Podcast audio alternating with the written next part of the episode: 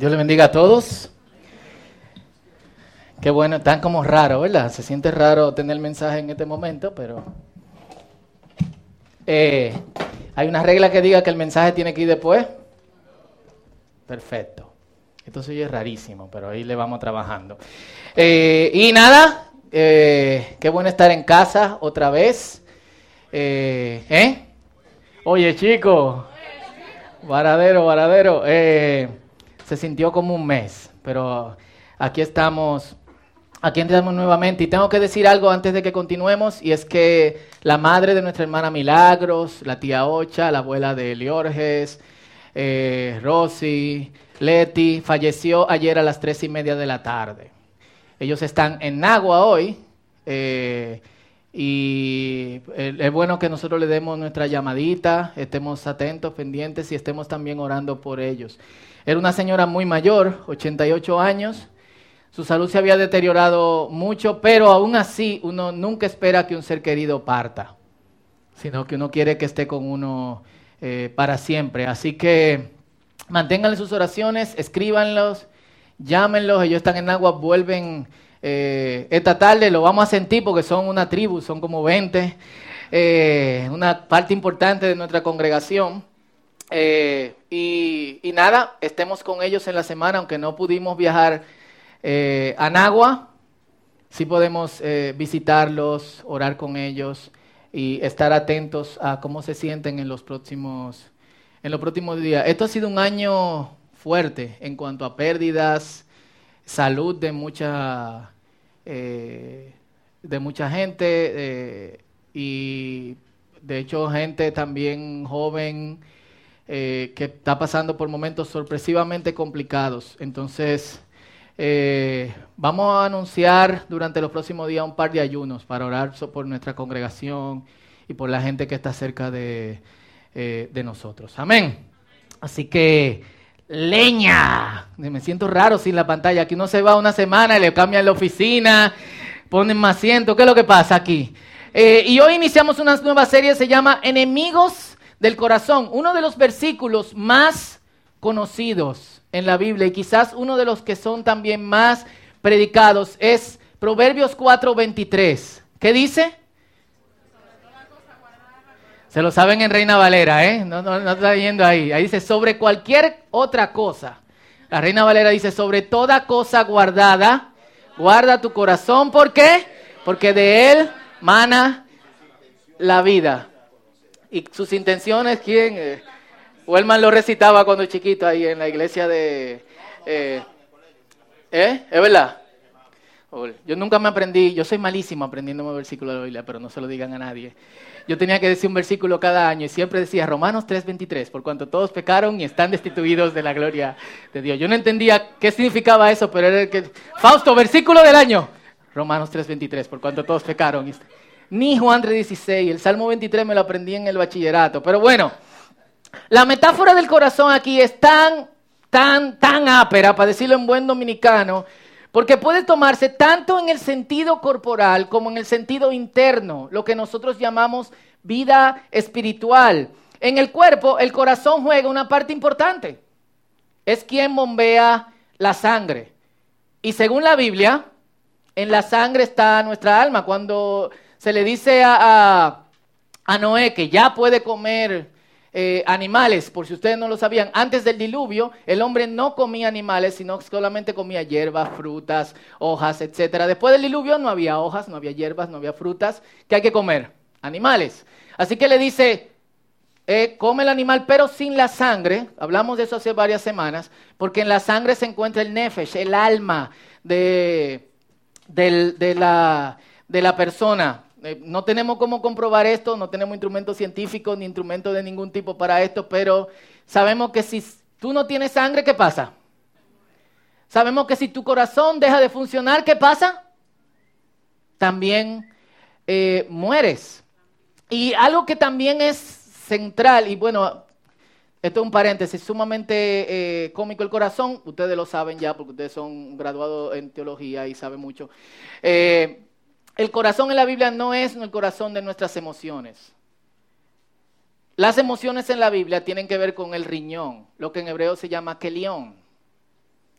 y es eh, eh, cómico porque el, riñón es quien purifica, los riñones son los que purifican nuestra sangre. Todo lo que está conectado con la vida interior tiene que ver con sangre, ya sea con purificarla o con, eh, o con volviarla. Y en quienes nosotros somos interiormente, el corazón también juega un papel central, principal, porque ejemplifica nuestros deseos y nuestras motivaciones más profundas, lo que nosotros llamamos nuestra voluntad. Y hay seis aspectos básicos de, la vida. Uno son los pensamientos. Y es tan básico que uno ni siquiera piensa que está pensando. Uno piensa automáticamente. Hagamos un ejercicio. Deje de pensar durante los próximos 20 segundos. Ya.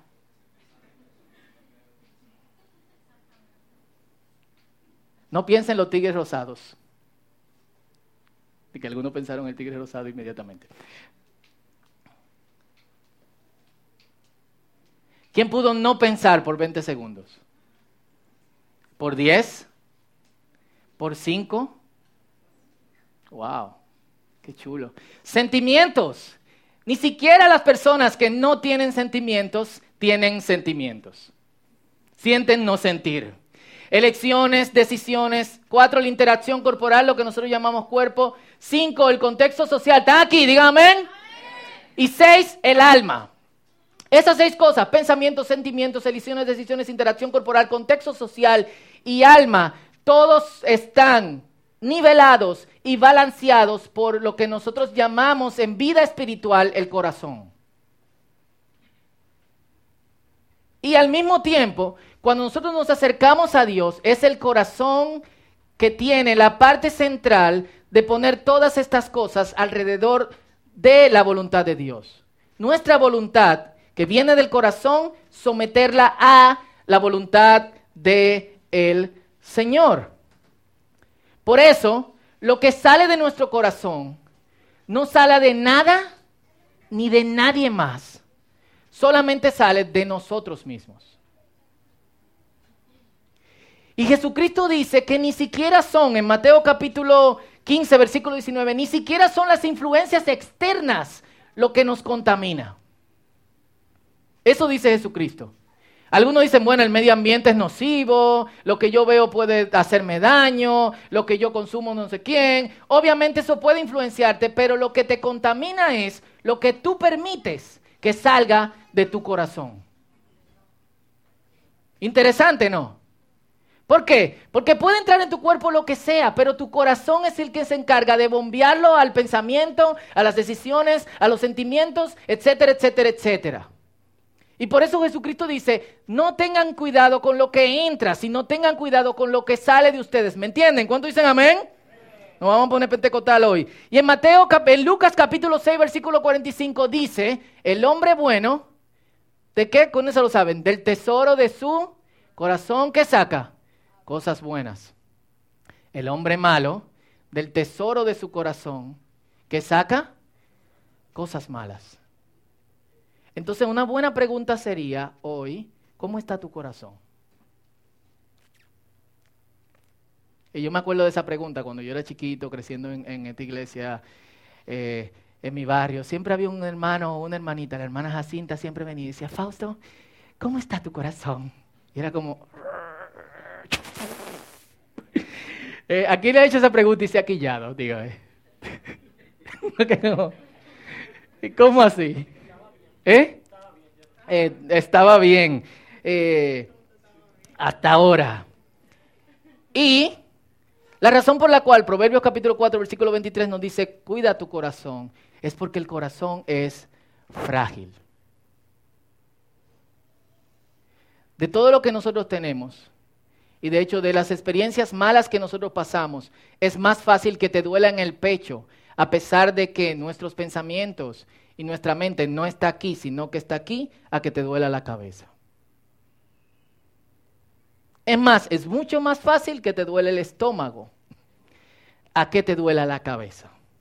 La cabeza es lo último que eh, te duele y por eso la palabra dice, cuidado, es frágil. Ahora, yo quiero que lo entiendan, no en el sentido en que la gente te dice, eh, Pedro, cuida tu corazón cuando ve que tú estás metiéndote en amores con la malona o con el tiguerazo. Que ahí que te lo dicen. Tú te metes en cualquier tipo de lío y no te dicen cuida tu corazón. Te lo dicen cuando tú te metes en líos relacionales y emocionales. Yo quiero que lo entendamos en el sentido de todo esto. Cuando la Biblia dice guarda tu corazón es guarda la parte, el sistema central, el circuito central. Si fuéramos una computadora, y no me gusta poner ejemplo de computadora con ser humano, pero si fuéramos computadora, el motherboard, porque eso es lo que de alguna otra forma sostiene tus pensamientos, tus sentimientos, tus elecciones, tu interacción corporal sale de cómo no esté tu corazón. Tu contexto social depende de tu corazón e incluso tu persona, que es tu alma. Porque tú eres no lo que yo estoy viendo, sino lo que nosotros no vemos. Lo que está dentro de ti. Y si voy muy rápido y lo estoy enredando, párenme. Hay un solo problema, que cuando alguien nos viene a decir, cuida tu corazón, ya nuestro corazón ha recibido par de batazos. Cuando a mí me dijeron, Fausto, guarda tu corazón, entrégaselo al Señor, ya yo había pasado por un montón de cosas donde mi corazón todavía estaba más frágil, agrietado. Full. Ya a los 12 años, incluso hay niños que a, seis, a los 6 años reciben rechazo de sus padres. Hay personas que no tienen un contexto social por alguna u otra razón. Hay gente que no tenemos gracia y nadie quiere juntarse con nosotros. Y entonces, ¿qué hacen? Nos separan. ¿Qué hace eso? Tu corazón se vuelve más frágil. Hay pérdidas que uno tiene a una edad muy temprana. ¿Y qué hace eso? Tu corazón se hace más frágil. Entonces parece que el consejo bíblico llega en un momento inadecuado. Ha llegado tarde. Y eso tiene de alguna otra forma, eh, y, nosotros los que somos padres aquí, y los que van a ser padres que ahora no tienen hijos y ni siquiera tienen una relación amorosa o de, o, de matrimonio, tienen que tenerlo muy pendiente. Lo que, lo que nosotros hagamos ahora con los pequeños va a influenciar el estado de su corazón en el futuro. Como creyentes no podemos darnos el lujo de no saber que el corazón es central en quienes nosotros somos y en nuestra relación con Dios. Porque en un futuro lo que nosotros sacamos de nuestro corazón viene de todas esas veces en que nos dieron un batazo, una patada, en que alguien cogió nuestro corazón y literalmente lo tiró frente a nosotros. Se cayó, se rompió, se rieron. ¿Y qué hicimos? recogimos lo que quedaba, lo pegamos como pudimos, con coquí, el pegamento del diablo, pero era lo único que había. ¿Y qué hicimos alrededor de nuestro corazón? Lo cercamos. ¿Quiénes no con eso? No levanten la mano. ¿Quiénes no sienten que en ciertas ocasiones tienen que proteger su corazón?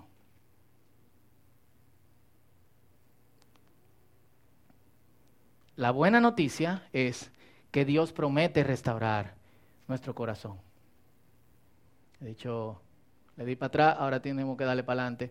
Ezequiel capítulo 36, versículo 26, dice, les daré qué? Un corazón nuevo. Y pondré en ustedes qué? Un espíritu nuevo. Les quitaré el corazón de piedra que ahora tienen y les daré un corazón como sensible otra vez, y yo creo que esto es un verso que nosotros tenemos que internalizar. Principalmente gente que quizás se encuentra aquí en esta mañana y no ha pasado por un proceso de restauración. Todos de alguna otra manera tenemos que ser restaurados. Quizás no fuiste herido en todos los, los seis aspectos básicos de la vida, pero tus pensamientos fueron afectados. Quizás tus sentimientos fueron dañados. Quizás tu voluntad y no puedes tomar decisiones al menos que otra persona te diga, eso es lo que tú tienes que hacer. Y esas son formas en que nuestro corazón es golpeado y, de hecho destruido. Pero ¿qué dice el Señor? Yo te voy a dar un corazón nuevo. Y yo voy a poner un espíritu nuevo dentro de ti. Y voy a cambiar tu corazón de piedra por un corazón sensible. Esa es la buena noticia. La mala noticia es que aún restaurados, el corazón tiene enemigos. Esos enemigos son externos y esos enemigos también son internos. Y andan detrás de él. Y aun cuando nuestro corazón es restaurado, nosotros tenemos que guardarlo y tenemos que cuidarlo. Ahora tenemos que guardarlo y cuidarlo de manera saludable. ¿Están conmigo aquí? Cool. Y por eso el nombre de esta serie, Enemigos del Corazón. Esa fue la introducción.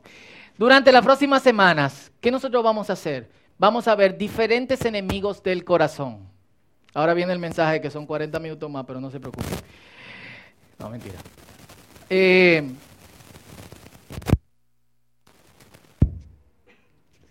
hola. Eh, durante la próxima semana nosotros vamos a ver diferentes enemigos que el corazón tiene. Y esto puede aplicar para ti en un día en específico, como puede aplicar para ti en menor proporción algunas cosas, como puede aplicar para ti en mayor proporción otras cosas, pero también como puede aplicar para que tú puedas de alguna u otra manera ayudar a otros. Y yo quiero, en los 10 minutos que me quedan, explicar brevemente, que son 10 minutos, el primero, que es el miedo. Hay fobias, hay temores, hay miedos. Yo, por ejemplo, le tengo miedo a los perros. Eh, y lo que, ¿quién tiene perro aquí? Que yo he ido a su casa. Bueno, pero es, esos son ratones glorificados. Con lleno de pelo así. son buenos y cosas. Eh, un chihuahua sí es una, porque el chihuahua siente que es un perro. Y es problemático esa cuestión. Gladys tiene mucho perro y por eso no me ha invitado a su casa. JJ ha tratado varias veces, seis tiene. Eh, tiene Gladys. Pero cinco y un chihuahua, que es un ratón modificado por la NASA. ¿Eh? ¿Y por qué? Bueno, ustedes tuvieron que trancar el perro cuando yo fui a su casa, ¿sí o no? Eh, sí, ¿verdad? Así que tranquilo. Eh, pero yo no siempre tuve miedo a los perros. En mi casa, yo me recuerdo, pequeño nosotros vivíamos en una, casa en el ensanche de la fe que tenía un patio grandísimo y teníamos perros a en jaula porque solamente tú podías soltarlo en, eh, en la noche. Y yo recuerdo tener perros. A mí me regalaron un poodle, me regalaron un rottweiler. Eh, todos morían porque yo soy malísimo con la mata y con los animales. Eh, y yo he tratado de mentalizarme en qué momento de mi vida fue que yo empecé a tenerle miedo a los perros. Porque yo no me acuerdo. Y como que trabajando en el mensaje, Pensé de una ocasión, hace ya eh, veinte y pico de y pico de años, señores, aunque ustedes no lo crean y yo parezca de 20 años, forever young, I want to be forever young. Voy a cumplir 40 años en 20 días. No digan, uh, manifiétense. ¿Eh? No cojo cotorra. ¿Y qué foto? Felicidades. ¿Eh? Bendiciones y voy a ponerle la mano en la cabeza a todo el que me lleve un regalo. Pero yo, yo estaba visitando un primo, eh, que era uno de los primos más cercanos que, que, que yo tenía y vivía en el Lucerna. Y recuerdo que al lado de su casa había una familia que tenía un perro, un pastor alemán. Una perra se llamaba Daisy. Y son estos perros grandes que tú lo ves, la gente siempre piensa de sus perros que no hacen nada. ¿Cómo fue? Amén. Eh, y sucede que yo estoy jugando en la calle, yo en ese momento recuerdo que no le tenía miedo a los perros, y yo veo que mientras nosotros estábamos jugando el cepillón, que era bueno, ahora ustedes no entienden ese tipo de cosas porque todo es videojuego, pero el cepillón era un juego en el que uno ponía sobre una, un blog una tabla y con una pelota o un caco de muñeca, dependiendo del income de tu padre, tú tirabas Eh, había, había padres que no podían comprarte un, una pelota. ¿Y qué tú hacías? la niña botaba en la muñeca, le envolvía en media o lo que sea. Eh, y yo recuerdo que mientras yo estoy tirando la pelota por la tabla, Daisy viene para donde mí. Y yo creo que Daisy viene amistosamente, pero no. Daisy ladra. Recuerdo que me dije a mí mismo, Pedro que ladra no muerde. Daisy enseña los dientes y Daisy me brinca arriba. Yo recuerdo, yo estaba, estaría como Benjamín en esa época, un poquito más grande. Él tenía como 10 años, Benjamín es grande. Hermano, yo era chiquito. En octavo, en octavo los pies no me llegaban al piso, full. Y yo salté como de este alto. Y gracias a Dios, antes de yo caer, alguien de la casa había corrido detrás de Daisy y la agarró. No me mordió. Pero, pero es el momento que yo recuerdo como el último momento de interacción saludable con un perro. Y desde entonces no, no me gustan, eh, no me gustan los perros. Tenía también un amigo que tenía un, bulldog y me dice, bueno, yo, visito su casa, él vive en Estados Unidos, ni siquiera me dice que tenía el perro. Yo entro al baño después del aeropuerto, cuando abro la puerta tengo este animal frente a mí así. Y él me dice, tranquilo, pásale la mano para que te vuela.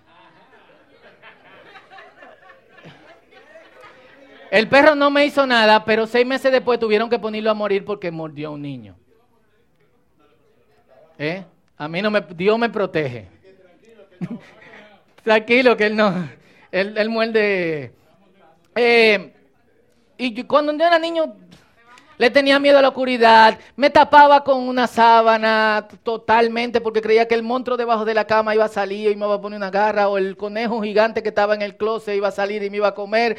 Luego no podía respirar, así que me inventé dejarme la nariz afuera. Por alguna razón, los que se arropan hasta arriba saben, los que se arropan para hasta arriba saben que nos vuelve invisible contra los monstruos invisibles. Full. Hay algo ahí, pero tú te tapas como que... Cuando tenía como 14 años, aquí hay algunos que se tapaban así, ¿verdad? Qué bien. Cuando tenía como 14 años, yo hacía demasiado calor en este país, me dejé de pendejada. Eh, y de hecho, tenía que enfrentar que lo que sea que tuviese ahí estaba ahí y me iba a ver o comer con todo y, eh, y sábana. Pero realmente, cuando hablamos de miedo, no, no, no le hablamos de esas cosas, miedo a los ratones, miedo a, la, a, las arañas, miedo a los lagartos, miedo, pero no, me, no, no, no, a la cucaracha hay gente que tiene miedo. Yo recuerdo Noelia, su primera llamada a su mamá fue, mami, las cucarachas vuelan en este país. Y yo como, wow, no hay cucarachas que no vuelan. Eh, aquí se modificaron. Pero realmente no nos referimos a esos miedos. Y yo creo que el Salmo 34, y si lo pueden buscar en su Biblia, del verso 1 al 6, nos da una pista sobre qué tipo de, de, de miedos. Salmo 34, verso 1 al verso 6. Cuando lo vayan teniendo, digan amén. ¿Lo tienen? Dice, alabaré al Señor en todo tiempo. A cada momento pronunciaré sus alabanzas. Solo en el Señor me jactaré. Que todos los indefensos cobren ánimo. Vengan, hablemos de las grandezas del Señor. Exaltemos juntos su nombre. Oré al Señor y Él me respondió y me libró de todos mis temores. ¿Cuántos dicen amén? Amén. Los que buscan su ayuda estarán radiantes de alegría. Ninguna sombra de vergüenza les oscurecerá el rostro. En mi desesperación oré y el Señor me escuchó y me salvó de todas mis dificultades. Un salmo eh, eh, eh, optimista. Y en el Antiguo Testamento hay tres palabras para referirse al miedo o al temor o a cualquier tipo de sensación de, eh, de terror. y pudiésemos decirlo así, miedo, que sería yará, terror, que sería pajat, y, perdón, temor, que sería pajat, y terror. Estar aterrorizado. Es muy diferente tenerle miedo a un perro que sentirse aterrorizado. El versículo 4 sería algo así. Busqué al Señor y Él me respondió y me libró de todos mis terrores. ¿Aquí a alguien le ha dado un ataque de pánico? ¿Alguna vez? Yo, yo tomo la iniciativa si ustedes quieren. ¿Cómo se siente? Horrible. ¿Qué más? Desesperante. ¿Qué más tú sientes? Impotencia, ansiedad, pero ansiedad elevado a la potencia de 19.800. Tú sientes que te vas a morir, tú sientes ligeramente eh, que se abrió un agujero negro dentro de ti y que el agujero negro está metiendo tu cuerpo hacia adentro de ti. Tú no crees que tú vas a sobrevivir de eso, por más que te digan, tranquilízate, toma agua, esto, a lo otro, no sé cuánto. A mí me ha dado ataque de pánico solo. Y eso no es eh, chulo para nada. Y es de eso que el salmista está hablando. El salmista no está hablando de cualquier clase de miedo, no, que el Señor me liberó del miedo a los perros, que el Señor me liberó del miedo a la cucaracha, que el Señor me liberó del miedo a, los lagartos. Sería muy pero que si uno le tiene miedo a ese tipo de cosas, lo pierda. Pero está hablando del tipo de miedo que te paraliza, del terror, de lo que te, de lo que te aterroriza, de lo que hace que tú te sientas casi muriendo. Pero no solamente habla de ese tipo de miedo, hay otros miedos secretos que nosotros tenemos. Tenemos miedo a ser descubiertos, tenemos miedo de que se sepan cosas de nosotros que solamente nosotros sabemos. Algunos tienen miedo a hacer mucho, otros tienen miedo a hacer nada, otros le tienen miedo a tomar decisiones. Otra persona tiene miedo a no tomar decisiones. Hay gente que le tiene miedo a fracasar, la mayoría de nosotros. Hay gente que le tiene miedo al éxito y, literalmente cuando están llegando a la meta, paran. ¿Ustedes no conocen gente así? Le tienen miedo eh, al éxito. Hay gente que tiene miedo a terminar, hay gente que tiene miedo a empezar. Termina muy bien, pero le toma mucho tiempo terminar. A que no me vaya bien profesionalmente a que mi matrimonio termine en divorcio, a que me meta en una relación con alguien y de repente esa persona termine conmigo o me rompe el corazón como otra gente lo hizo, a que se descubra uno de mis más grandes secretos, miedo a ser expuesto. Aunque no tengas nada en tu interior secreto, tú tienes miedo a ser expuesto, miedo a ser irrelevante a través, en o al final de la vida. Y de alguna otra forma todos tenemos alguna clase eh, de terror. Y es también la clase de miedo que hace que tú te conviertas en otra persona.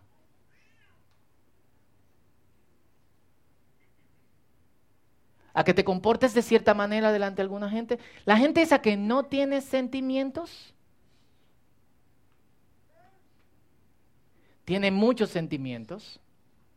Usualmente bregan mucho con ansiedad porque no saben cómo expresarlos, pero tienen miedo a cómo lo reciban cuando ellos expresen ese sentimiento. ¿Y qué hacen? Se cierran.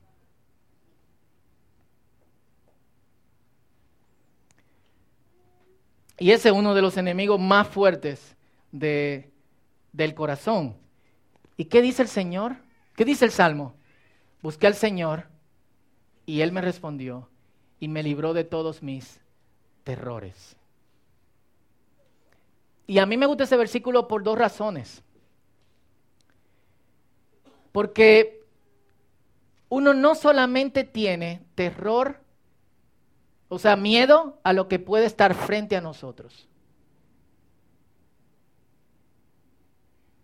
Hay miedos virtuales.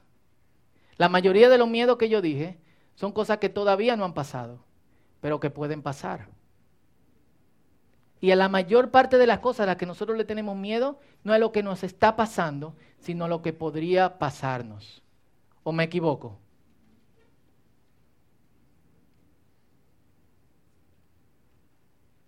Y la profundidad de este salmo radica en que Dios no solamente te libera de lo que tú le tenías miedo en este instante porque lo tenías de frente, sino que también Dios te libera de lo que te podría pasar. Y la llamada es a estar tranquilo.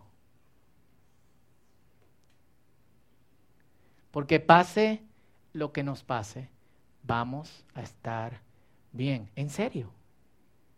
No es mentira. ¿Y a alguno de ustedes le ha pasado lo que temían? ¿Y están aquí? Algunos tan enteros. Y en muchos casos, mejor. ¿Por qué? ¿Qué hizo la diferencia?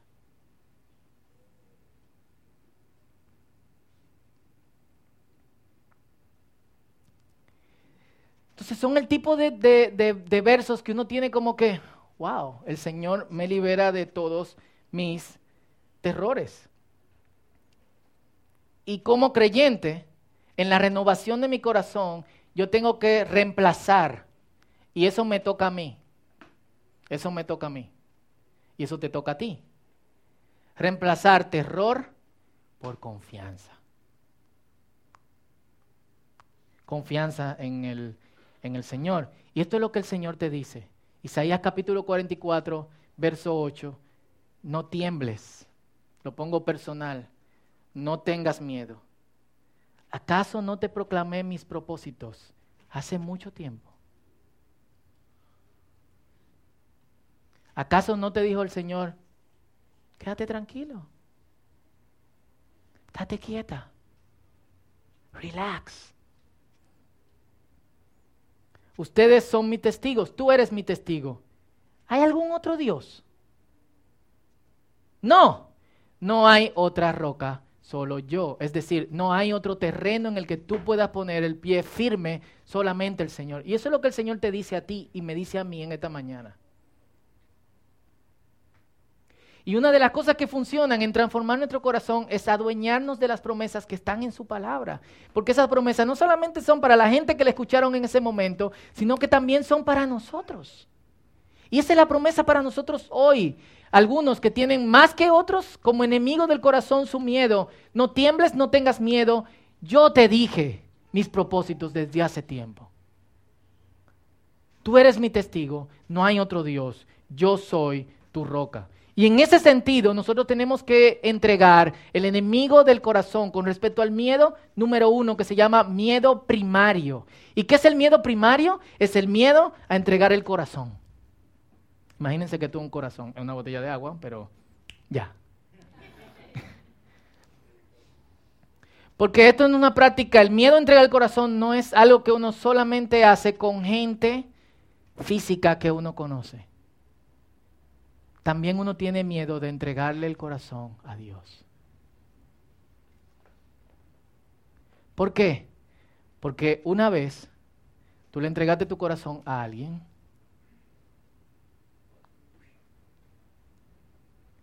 Y esa persona le pareció muy ápero hacer esto con él. Se sentía chulo al principio, hasta que se cayó. ¿Eh? Hay un drama, ¿te acuerdas? De, uy, lo tiraban, fu, y después lo pisaban. Y te entregaban el corazón desbaratado. Una cosa así. Cuando pasa eso, y no ha pasado a la mayoría de nosotros, ¿a quién no le han roto el corazón aquí? Levante la mano, ¿a quién no le han roto el corazón? Levántela. Aquí, sí. ¿A quién no? Wow. Vengan, oren por nosotros. ¿Eh? Ahora. Cool. Espérate, espérate, espérate.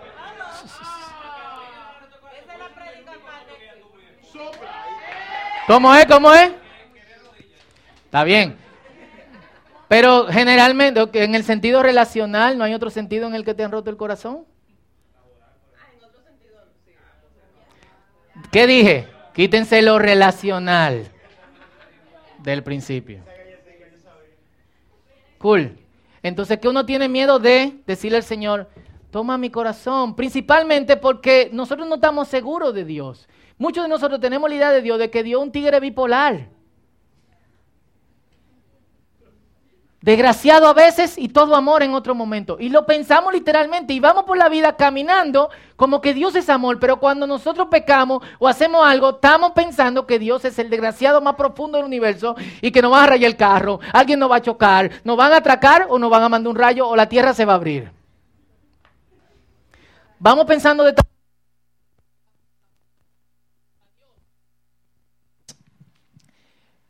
Y la realidad es que tenemos que soltar full.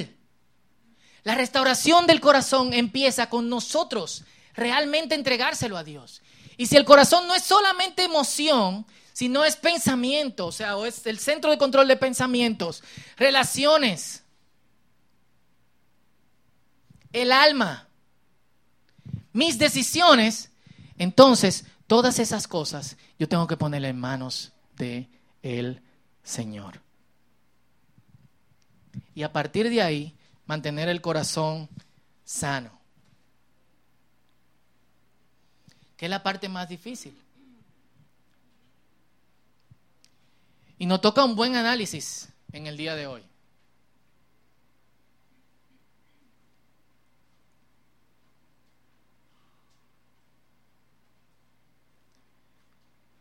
Porque realmente, si el corazón es la parte central en todos esos sentidos,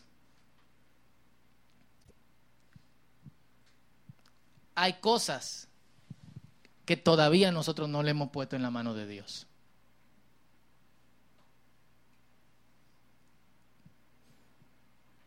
Y hay un paso que tenemos que dar hoy. Porque de eso dependerá cómo vamos a vivir de aquí en adelante. Y esa decisión que tomemos hoy no nos va a cambiar mañana, ni pasado, pero no va a ser consciente de, ok, esto es lo que hace el corazón. Cool, yo quiero entregarlo al Señor. Y durante la próxima semana, mientras hablemos sobre cuáles son las cosas que le hacen daño al corazón, entonces hay decisiones que tomar. Es como el corazón físico. Hay gente que sabe que cierta clase de grasa le hace daño al corazón. Hay gente que yo he visto que le han dicho, tenemos el papá de un amigo que le dijeron no puede trabajar porque se experimenta emociones demasiado fuertes y puede darle un infarto al corazón. Y le dieron licencia médica de por vida. De la misma manera, el corazón este, interno, lo que nosotros llamamos centro de la vida espiritual, necesita cierto cuidado. Y si no lo cuidamos, el resultado va a ser fatal. ¿Cómo luce un corazón sano? Así, las situaciones en las que nos encontramos nunca son más importantes que nuestras respuestas a ellas, que vienen desde nuestro interior, desde nuestro lado eh, espiritual. Un corazón cuidadosamente cultivado, asistido por la gracia de Dios, verá de antemano, estará prevenido o transformará la mayoría de las situaciones, y lo pongo de temor o dolorosas, en la que otros se tiran al piso a gritar, ¿por qué? ¿Quién no quiere un corazón así? Yo sí. ¿Quién más? Yo sí. Oramos.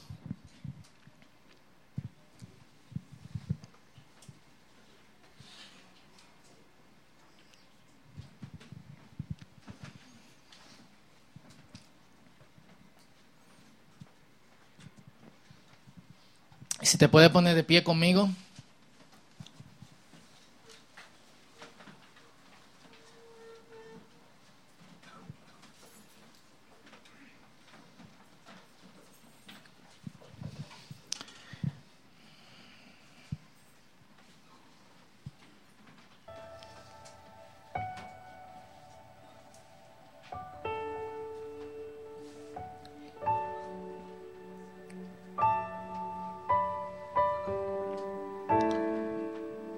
Quiero que tomemos un minuto y meditemos antes de que volvamos a adorar y alabar a Dios juntos. Para los que llegaron tarde, el mensaje no fue más corto hoy, simplemente hicimos un cambio en el programa.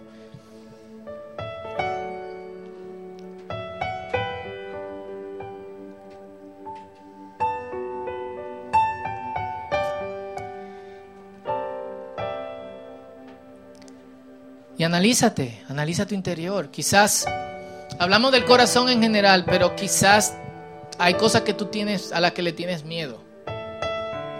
¿Y cuáles son? Quizás ahora ese miedo es pequeño, pero un miedo pequeño sin un corazón bien cuidado se puede transformar en un terror.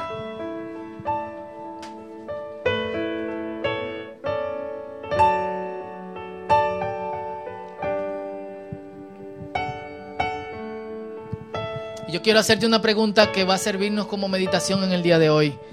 No te quille conmigo. ¿Cómo está tu corazón?